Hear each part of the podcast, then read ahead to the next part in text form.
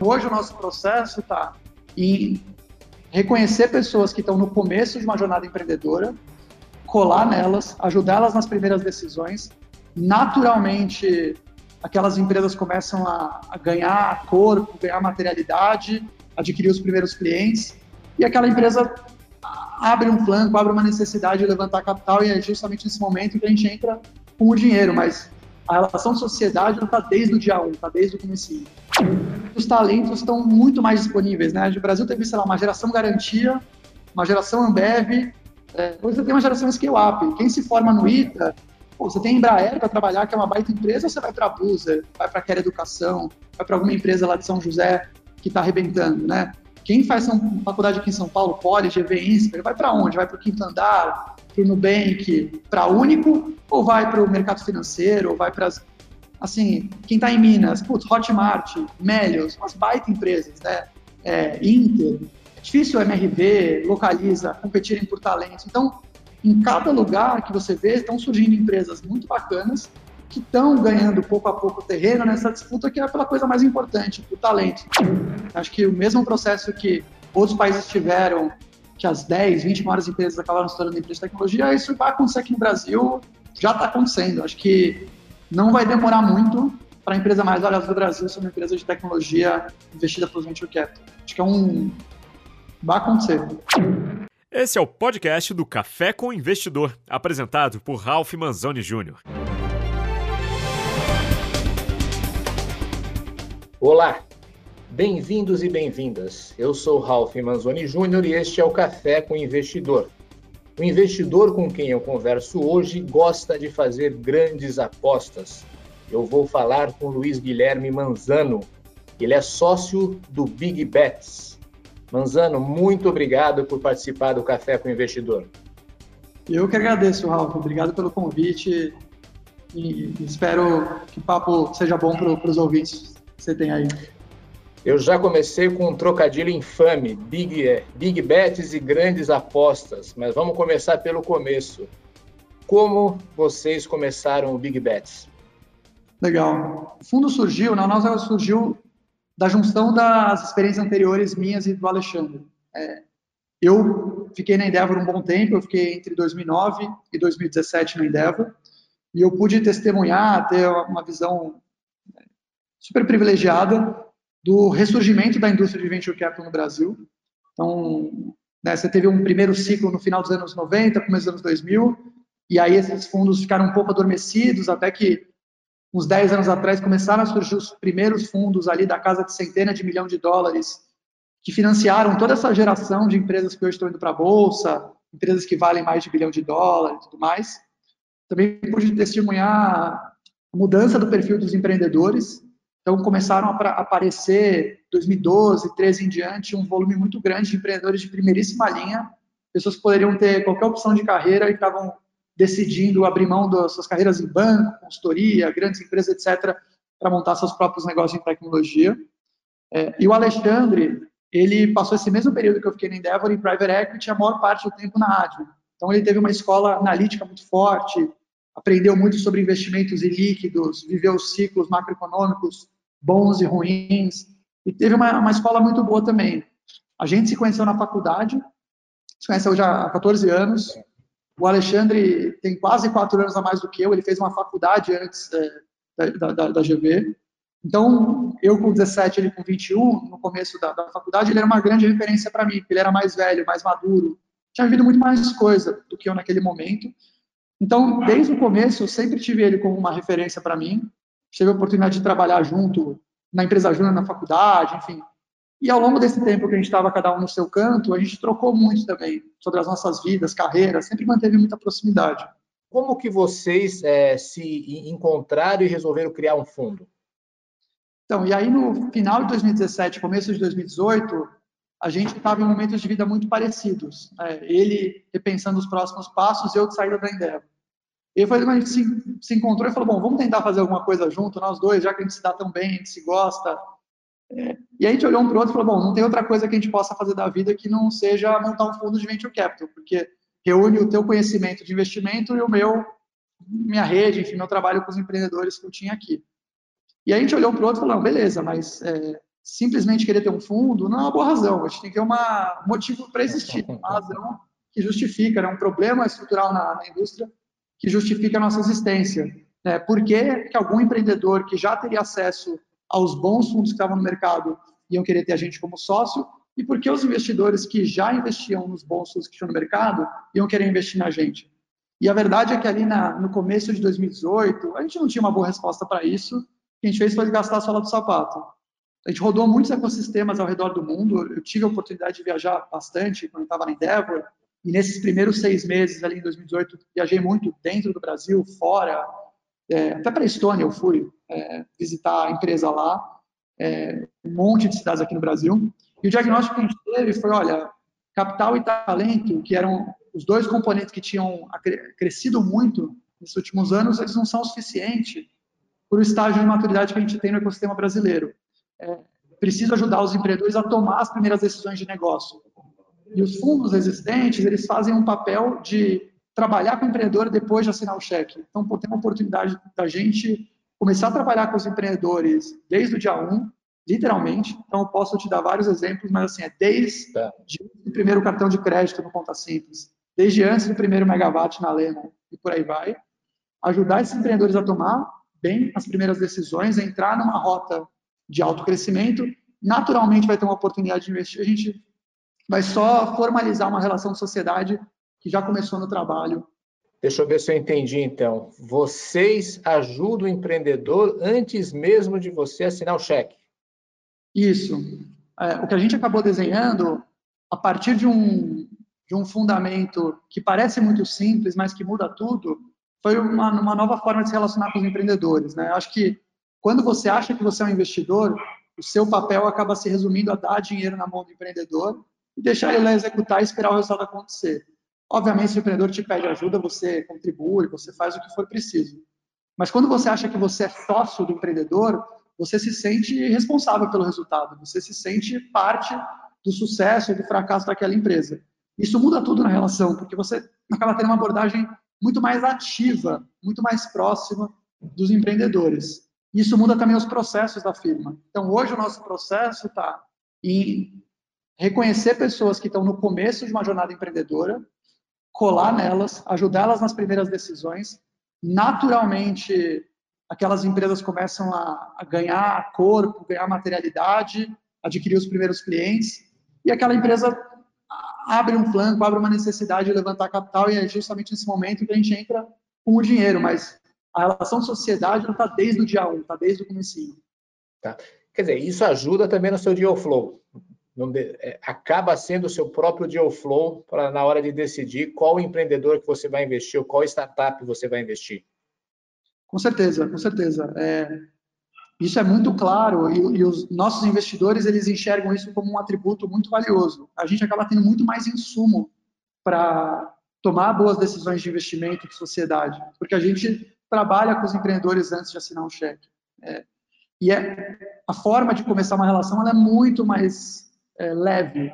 Porque, olha, você é um empreendedor, você está sozinho, você está começando alguma coisa, eu estou aqui disposto a te ajudar, dedicar horas, é, recursos, minha rede, enfim, é, para estar tá junto com você. E, naturalmente, se a relação for boa, isso aqui encaminha para uma relação de sociedade, de investimento. Né? Então, é, o nosso ângulo de contato ele acaba sendo é, diferente. Né? O empreendedor ele não vem armado, ele não precisa estar tá pronto, ele não vem vender alguma coisa. Ele vem abrir os desafios e pensar junto como é que ele faz aquela empresa dar certo.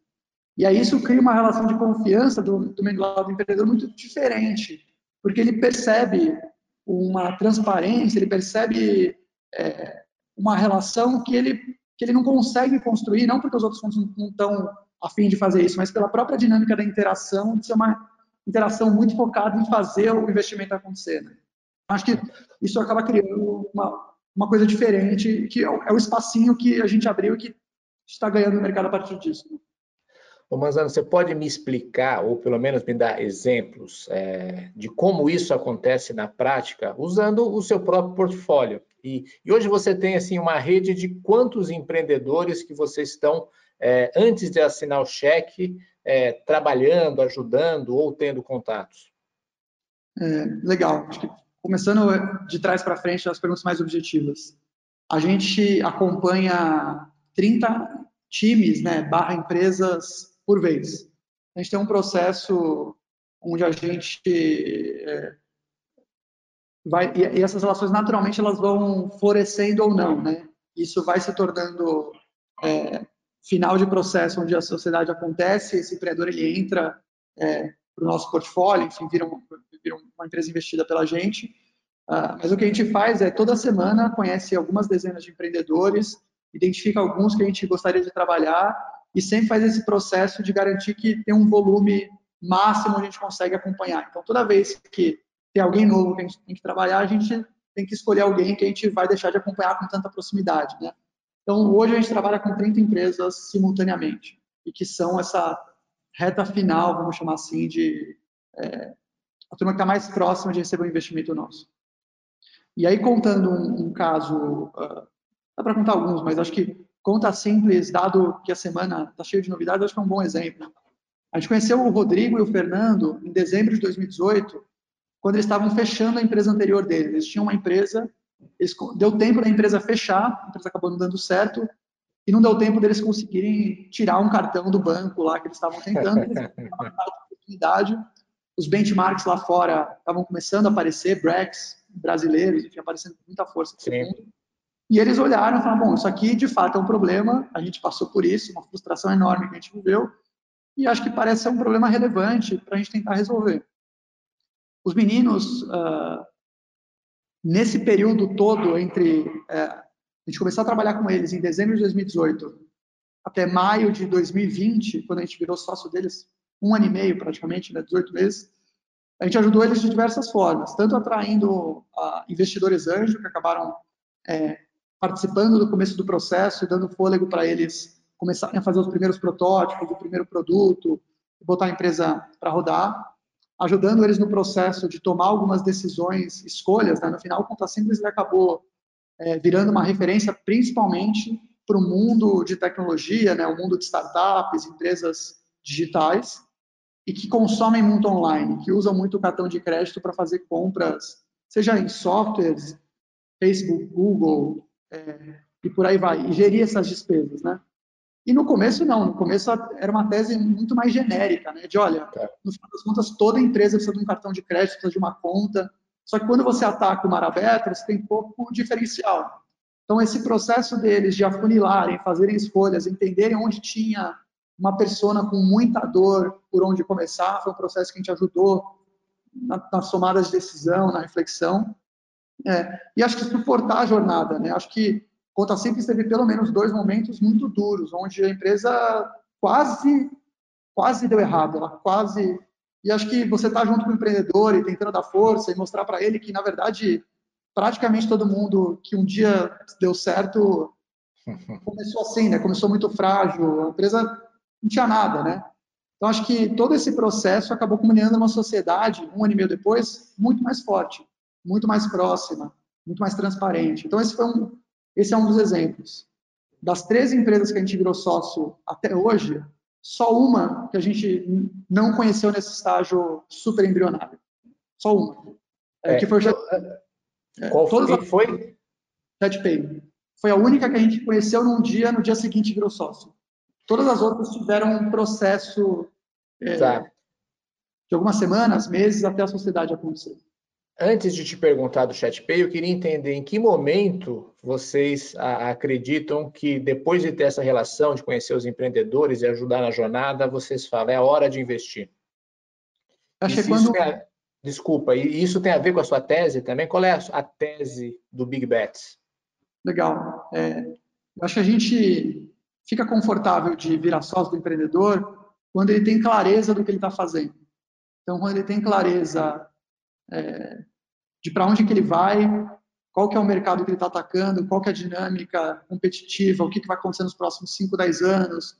Quando ele tem uma visão proprietária sobre para onde o mundo está indo no espaço onde ele está inserido, essa é a primeira coisa. A segunda coisa é quando ele tem muita clareza do que ele está fazendo no micro. Então, quem é a persona? Que problema que essa persona tem?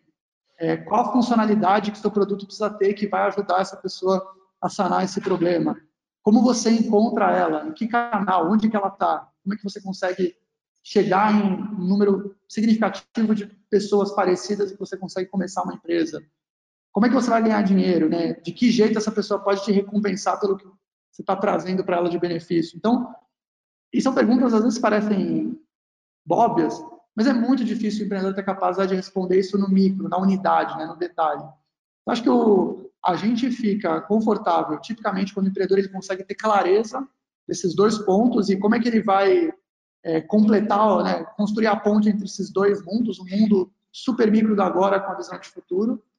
E, obviamente, fica mais confortável se são empreendedores já experimentados, que já têm um histórico de execução, mais confortável se tem já um produto no ar e que está tracionando.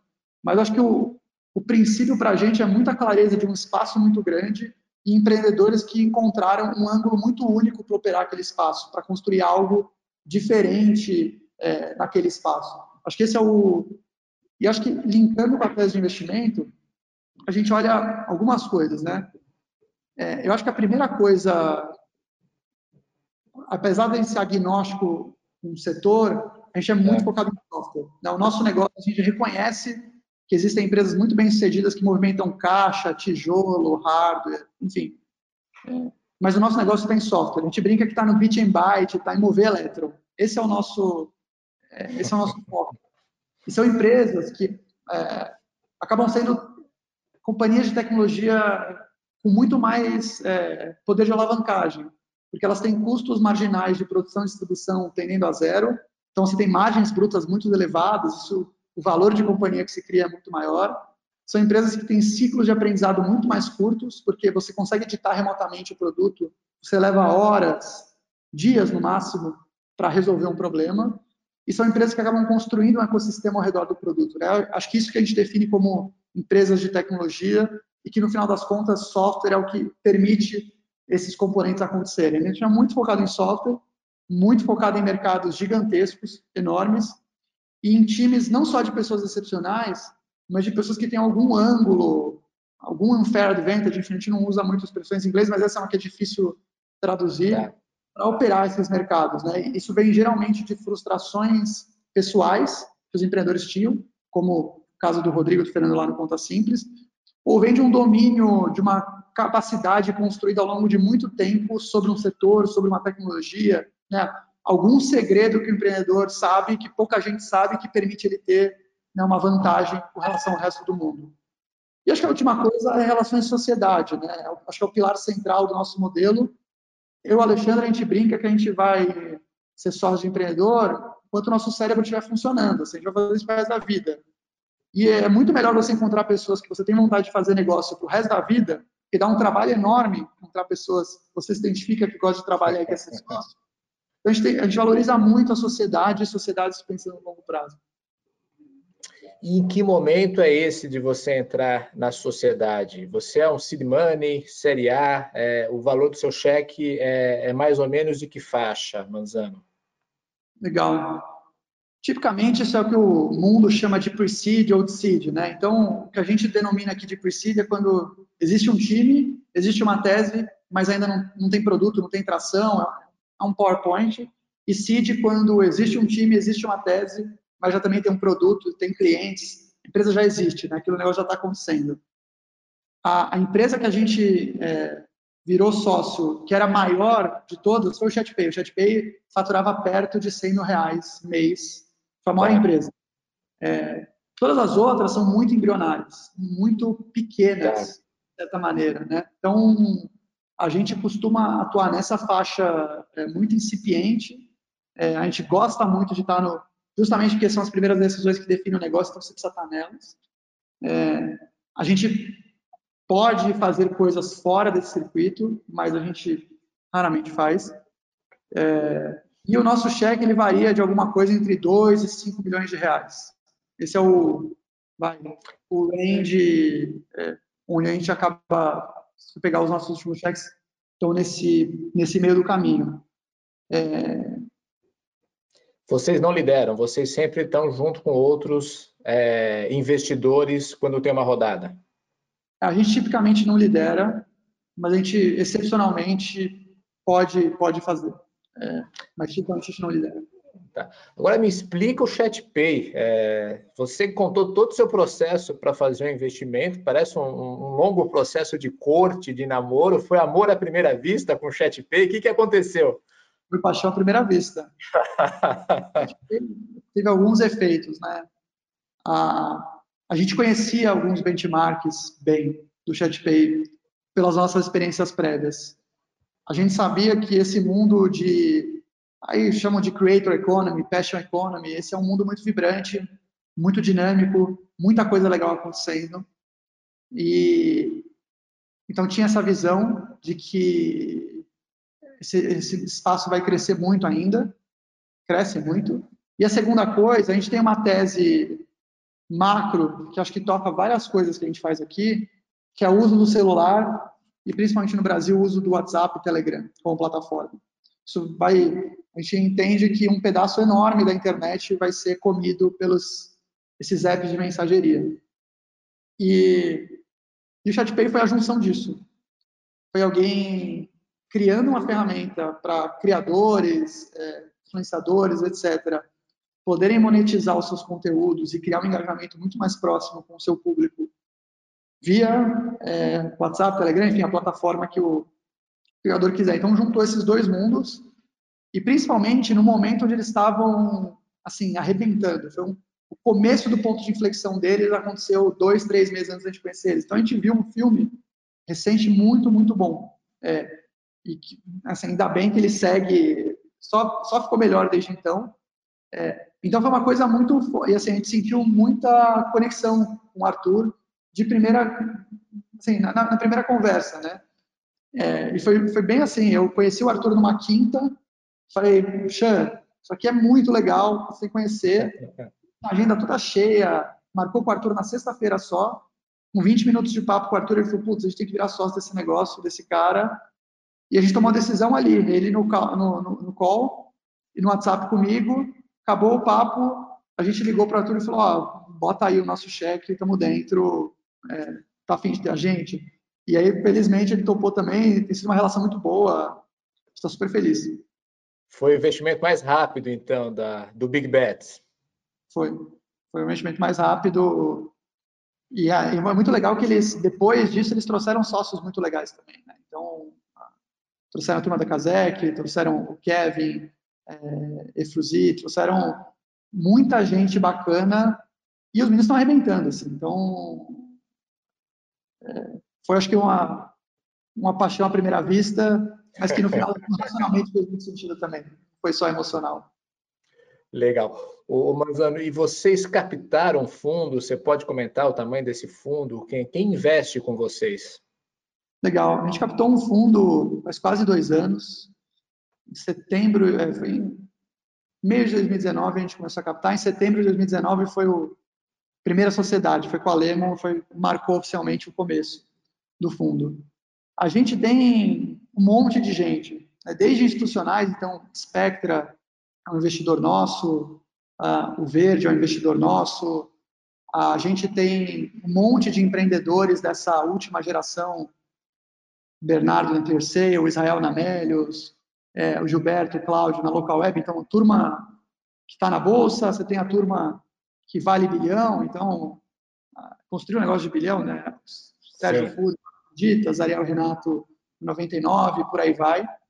Uma porção de pessoas do mercado financeiro. Então, o nosso primeiro investidor e uma pessoa que foi muito, muito importante para a gente, é até hoje, é o Fersen da GP, Fersen Lambranho. E algo espetacular, assim, uma das maiores sortes que a gente deu na vida foi que o Fersen é, adotou a gente, sei lá, ele gostou, sentiu alguma verdade no que a gente fazia e quis apoiar a gente desde o começo. E todo esse processo de como é que a gente ia ter uma tese, acho que ele mentorou a gente, apoiou, e foi o primeiro cara que falou, não, beleza, eu estou junto com vocês, quando a gente foi captar é, recursos, mas também tem é, gente de outros fundos que entraram também, os ex-chefes do Alexandre, enfim, é, uma turma legal. E, assim, no, no final, nosso fundo tem quase 100 pessoas que investiram. Então, é, e é um volume para a gente significativo, assim, a gente vai passar cinco anos investindo, fazendo os primeiros investimentos com esse, com esse volume de dinheiro. É, a gente a gente gosta de falar, assim, a gente não teria problema nenhum em falar o tamanho do fundo ou... Tá. Mas a gente acredita que nesse negócio, a coisa mais importante não é o dinheiro que você tem sobre gestão, mas é o dinheiro que você retorna para os seus investidores, é o quanto de valor que você ajuda a criar. E, e desde o começo a gente se prendeu muito a isso. Então, é, quando é perguntado sobre os valores, a gente prefere dizer que, no final das contas, a gente está com o olho em outra bola, sabe? A gente está na, na, na, bola do retorno, de multiplicar esse capital. E, com certeza, o dia que esse resultado começar a aparecer daqui a alguns anos, a gente está feliz da vida em compartilhar ele e, e, enfim, e o outro pouco importa, no final das contas, né? É, Mas me dá, me dá uma pista, já que você não quer dar o valor do, do, do seu fundo, assim, você ainda tem capital para investir? Quanto você já investiu? Você falou que tem 13 startups no portfólio. A meta é chegar a quantas startups? Ah, a gente investiu menos de 20% até agora. A gente investiu muito pouco ainda. Né? A gente imagina chegar a alguma coisa perto de 35, 40 empresas nessa primeira safra. E a Ao gente... longo de cinco anos, né? Isso. A gente passou é. um ano e meio, dois anos, né? Então, tem mais uns três, três anos e meio pela frente, e a gente ainda tem capital para acompanhar essas empresas, Série A, Série B, enfim, das séries mais avançadas. Então, essa primeira safra tem muito ainda chão, é, bem no comecinho desse processo. Ô, Manzano, você também já comentou rapidamente do, do, seu trabalho na Endeavor. Então, você acompanhou todo o processo lá do, do comecinho do, do ecossistema brasileiro, da carência de capital, dos empreendedores se informando, dos primeiros erros é, que foram feitos, dessa geração é, que foi surgindo. E a gente teve uma conversa antes de gravar esse programa, e eu sei que você gosta muito de um livro chamado Startup Nation, que é um livro que conta como Israel se transformou numa nação de startups. É, e você brincou comigo, é, o Brasil é o país do Scale Up Nation. Por quê?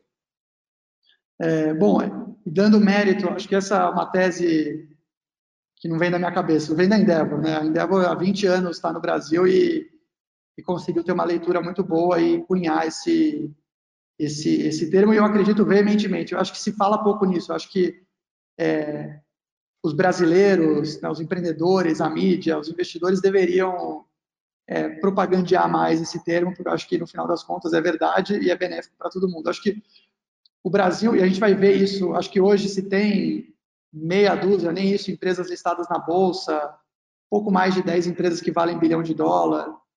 É, a gente vai ter dezenas de vezes isso, provavelmente vai ter algumas centenas de empresas com essas características daqui 7, 10 anos. Né? Acho que o Brasil reúne algumas características muito importantes. Acho que, primeiro, uma economia muito grande, um passado recente muito fechado, oligopolista. Então, a gente é uma, uma economia moderna há 30 anos. Assim, o Brasil começou a se abrir para o mundo no começo da década de 90.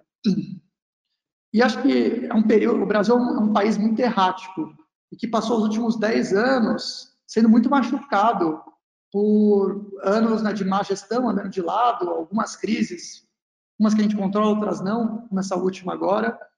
E no final das contas, as grandes empresas que estão aqui estabelecidas há muito tempo e são líderes de mercado, elas são as que mais sofrem nesse processo todo, porque elas estão muito coladas na macroeconomia e elas dependem muito que o país cresça, que a renda aumente, para elas continuarem crescendo.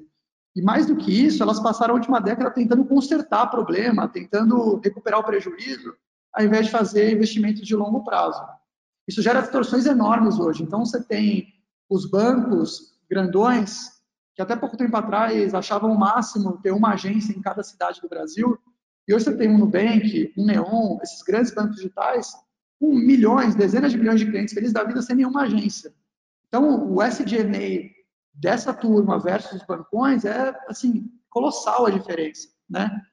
Você também tem um componente dos consumidores que perderam renda e que estão muito mais abertos, muito mais dispostos a mudar hábitos, mudar produtos. Talvez assim, a coisa mais emblemática é o Netflix dessa TV a cabo, né? Bom, você não tem 200 reais para gastar na TV a cabo, mas você tem 20 para gastar no Netflix. Então, você tem uma adoção em massa de coisas. O Uber talvez seja um outro fenômeno nesse sentido, né? Mas talvez o Uber até mais significativo do ponto de vista que a cadeia de fornecedores está disposta a se articular de um novo jeito, né? Então, você tem... É, ninguém está confortável no final das contas, né? Então, está todo mundo disposto, todo mundo está para jogo procurando novas formas também de gerar renda, de fazer negócio. Então, assim, o que permite a Lemon fazer negócio com a Ambev, ou Festa Lab montando marketplace, fazer negócio com o Whirlpool, com o Carrefour, o Conta Simples com a Conductor, Uber, iFood, com a mão de obra descentralizada, né? É que as pessoas estão tendo que se virar, né? As pessoas, as empresas. Isso permite rearranjos que não eram possíveis antes.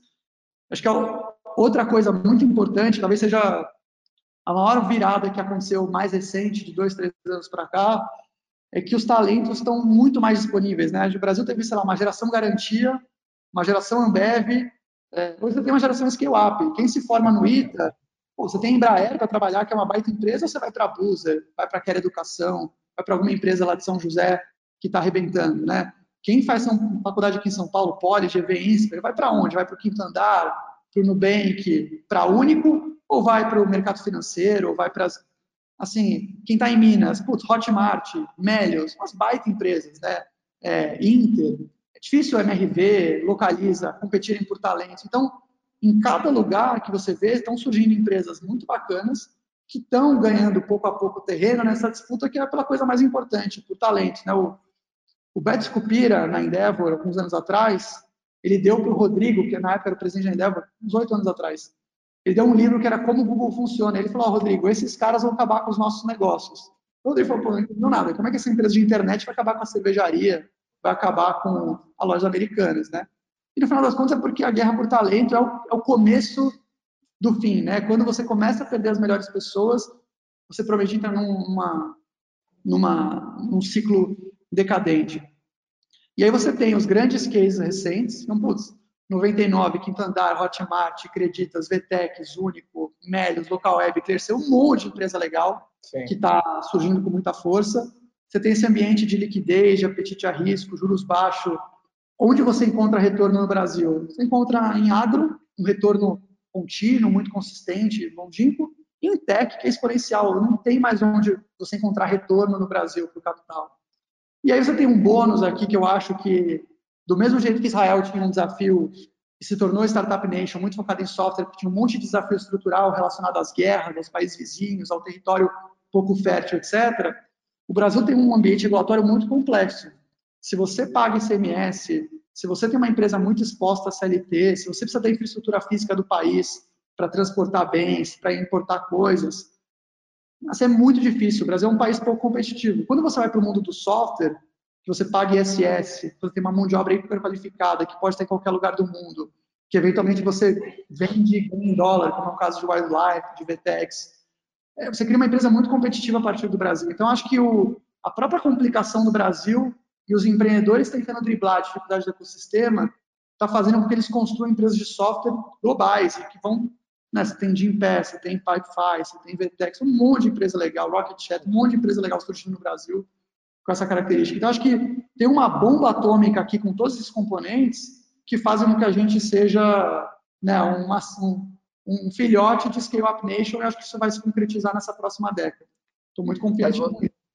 É, você mesmo comentou é, sobre essa questão da liquidez. Hoje tem uma injeção brutal de liquidez no mundo por conta do, dos juros baixos. Isso se reflete aqui no Brasil também, é, onde por conta dos juros baixos estão começando a subir agora é, vários investidores começaram a buscar outra classe de ativos e o Venture Capital acabou surgindo como uma dessas classes de ativos para se obter um retorno maior. É, você acredita que isso é duradouro?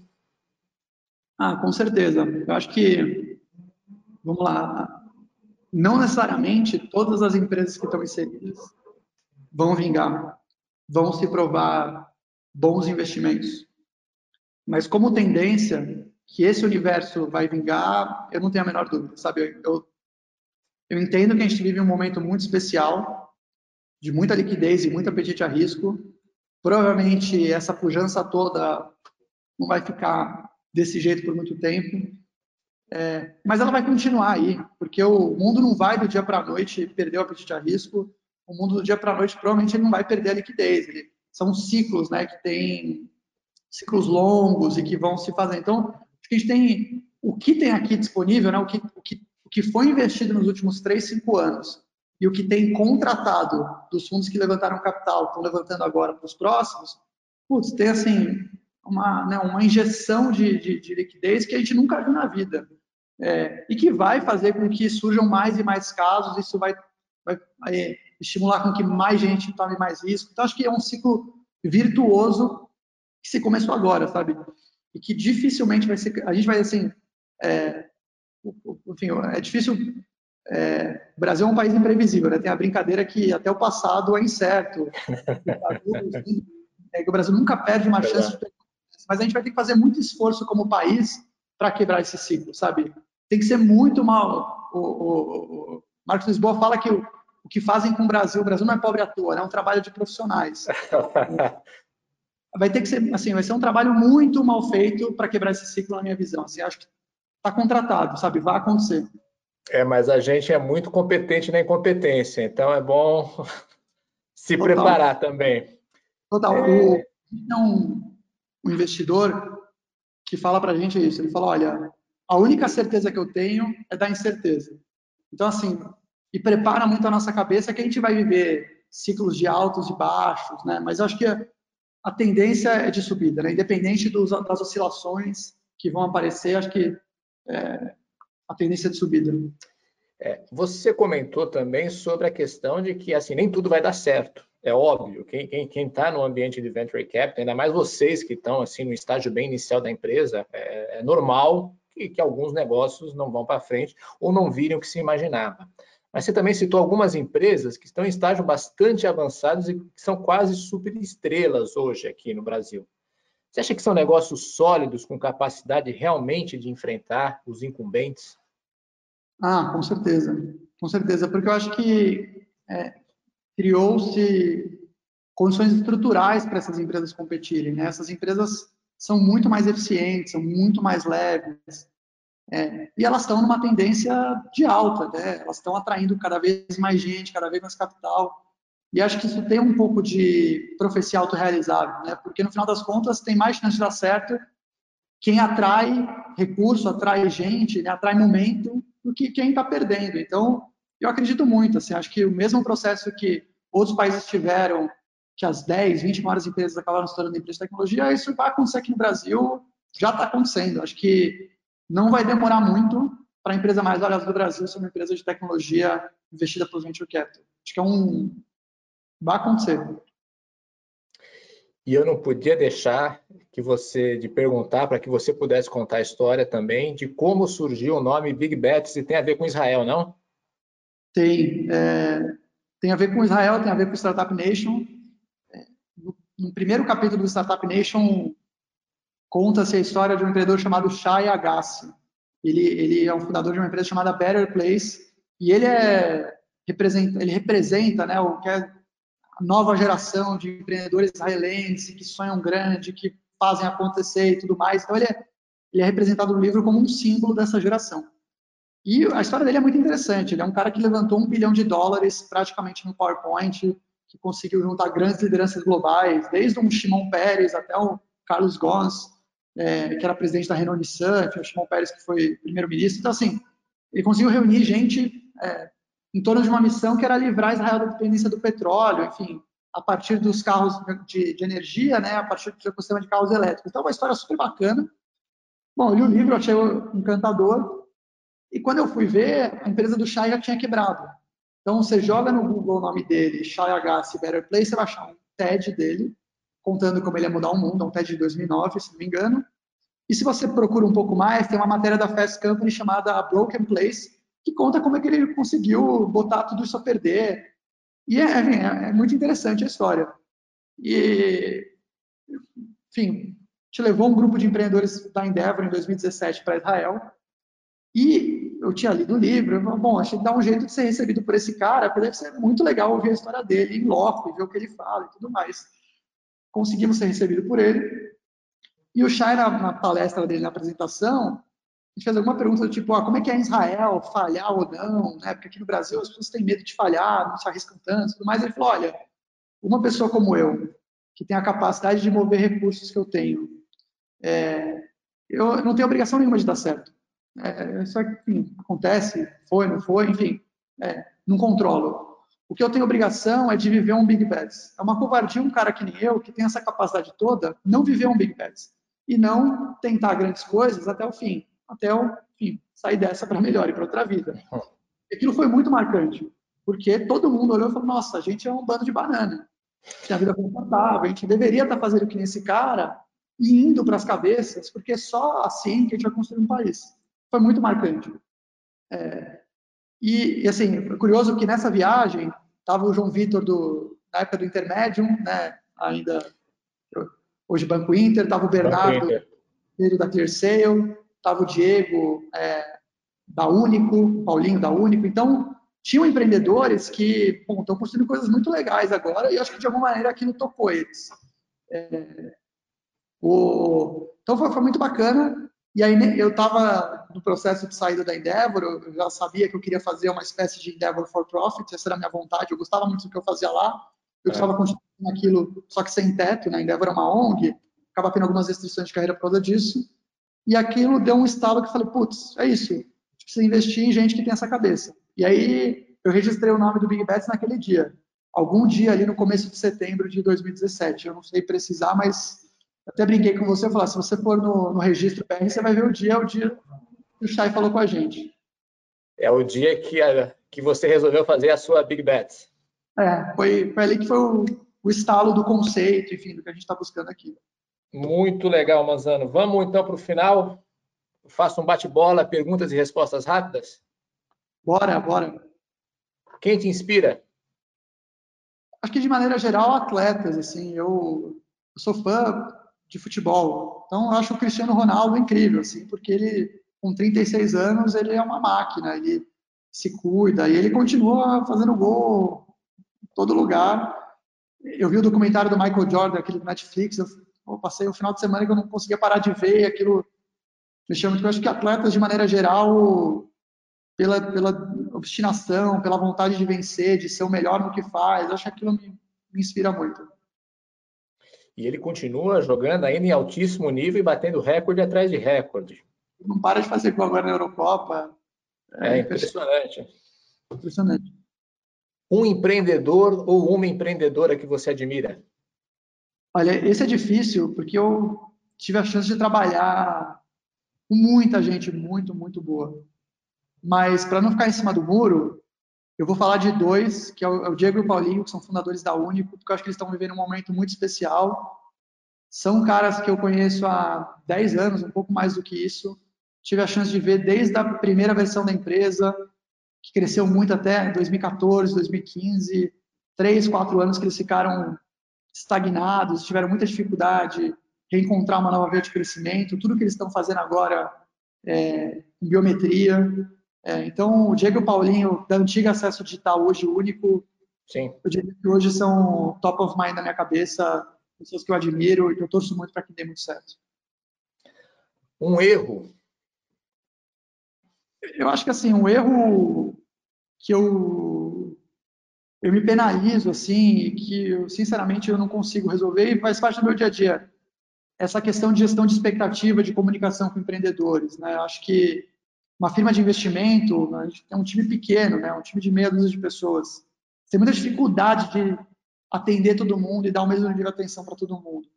E eu, eu ainda não, eu me conformo, eu acho que é um erro, acho que a gente deveria ser melhor nisso, eu não me conformo que a gente não consegue é, fazer isso tão bem quando a gente deveria, poderia. Acho que no final das contas essa essa questão de comunicação com empreendedores é o que separa é, os melhores sócios, os melhores fundos. A gente tem que você campeão mundial nisso, a gente ainda não faz tão bem quanto a gente poderia.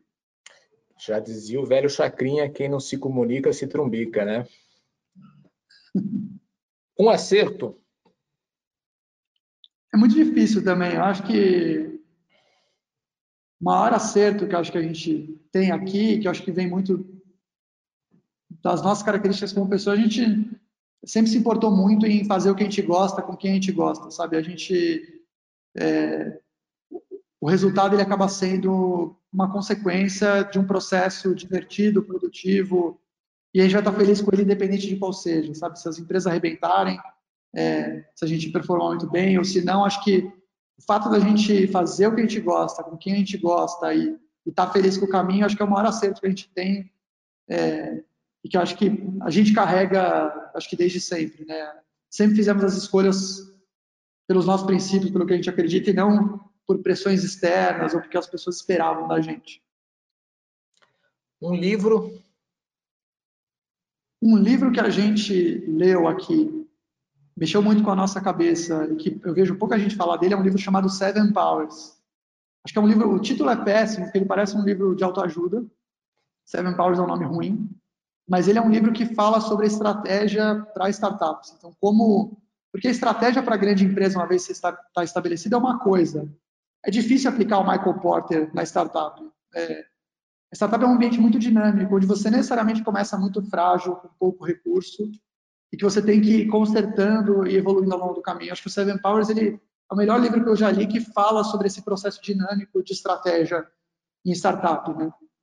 Não diria ele, acho que é um livro que influencia muita gente aqui. E, por fim, um hobby. Jogar bola. É, tô louco para ser vacinado.